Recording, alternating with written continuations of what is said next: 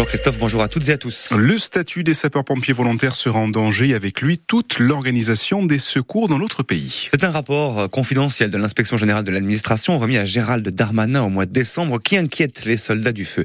Le document pointe la vulnérabilité forte de 19 services incendies, dont celui de la Haute-Corse. Pour réduire cette vulnérabilité, le rapport préconise de transposer une directive européenne, celle sur le temps de travail dans le droit français. Un texte qui considère les pompiers volontaires comme des travailleurs à part entière.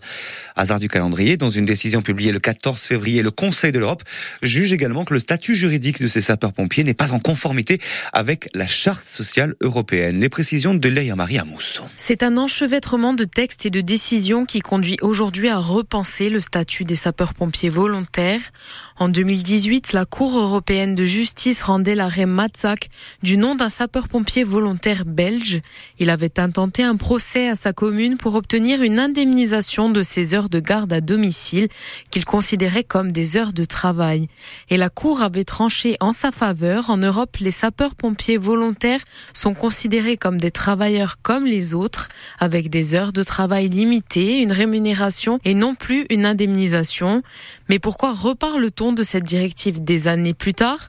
Tout simplement parce qu'elle doit aujourd'hui être appliquée et cela aurait des effets très concrets. Augmentation des CDD et donc hausse des coûts de l'emploi, allongement des délais d'intervention, baisse du nombre de volontaires de garde avec un maximum de 600 heures par an.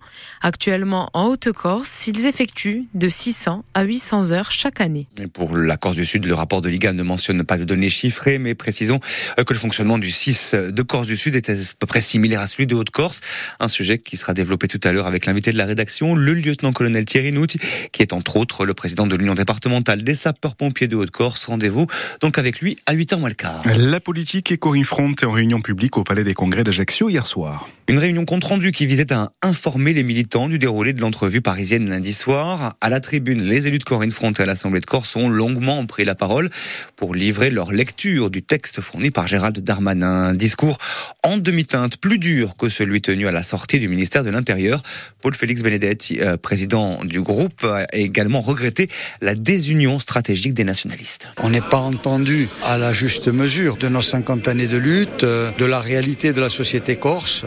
Et j'estime aujourd'hui euh, qu'on est en train peut-être de nous voler une partie de notre histoire, en tout cas de, notre vie de militant, car il se peut que si on n'est pas vigilant, si on ne resserre pas les rangs, il y ait un hold-up politique par les forces rétrogrades qui, au prétexte de recherche d'un consensus qui pour moi ne pourrait être que spirituel, d'aboutir à un texte à minima sur une nouvelle forme de régionalisation qui s'appellerait autonomie, mais qui n'en serait pas une. Ça serait un tout petit peu plus d'autonomie.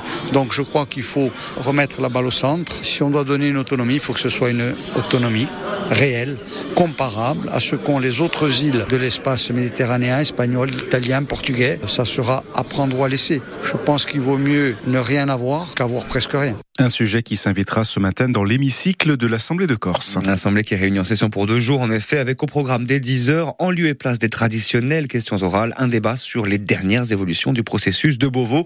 Cet après-midi, les élus se pencheront sur la délégation de services publics dans l'aérien entre la Corse et Paris notamment, et ils débattront enfin aujourd'hui sur le document d'orientation budgétaire 2024. Une mobilisation ce samedi à Bastia à l'appel des associations des défenses des prisonniers. Une manifestation contre toutes les formes de répression que le collectif Badriotti et la Socio Solidarida ont tenu à rappeler hier.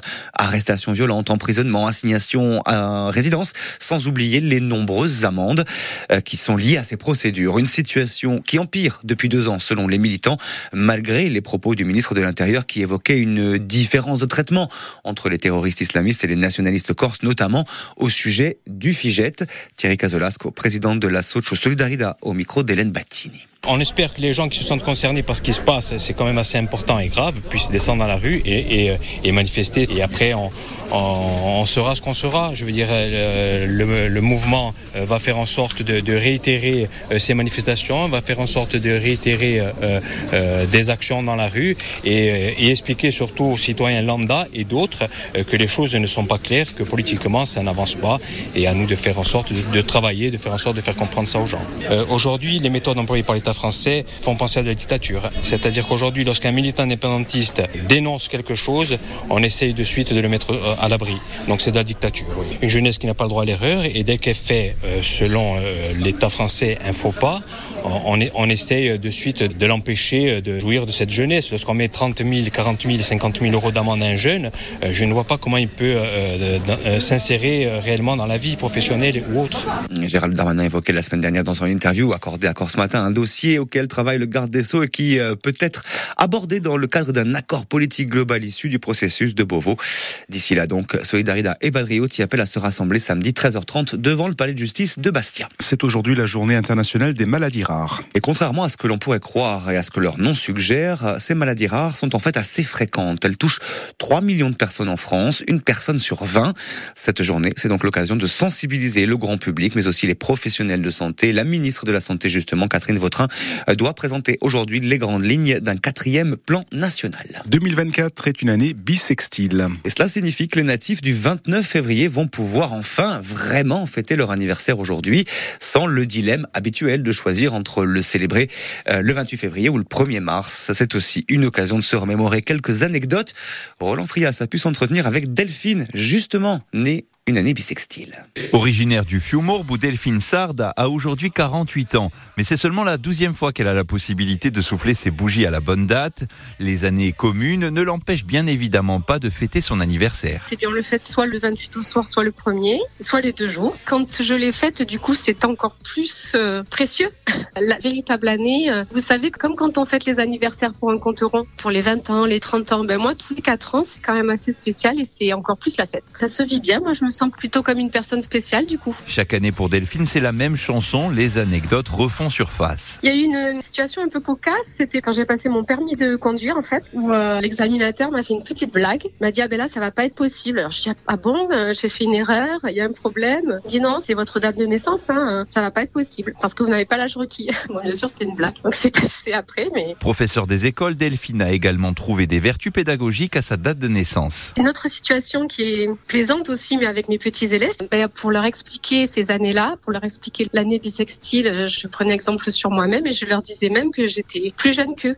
c'est une anecdote euh, rigolote qui permet de passer un bon moment quand on en parle. Selon l'INSEE, depuis 1968, ce sont en moyenne 2000 personnes qui naissent chaque 29 février en France.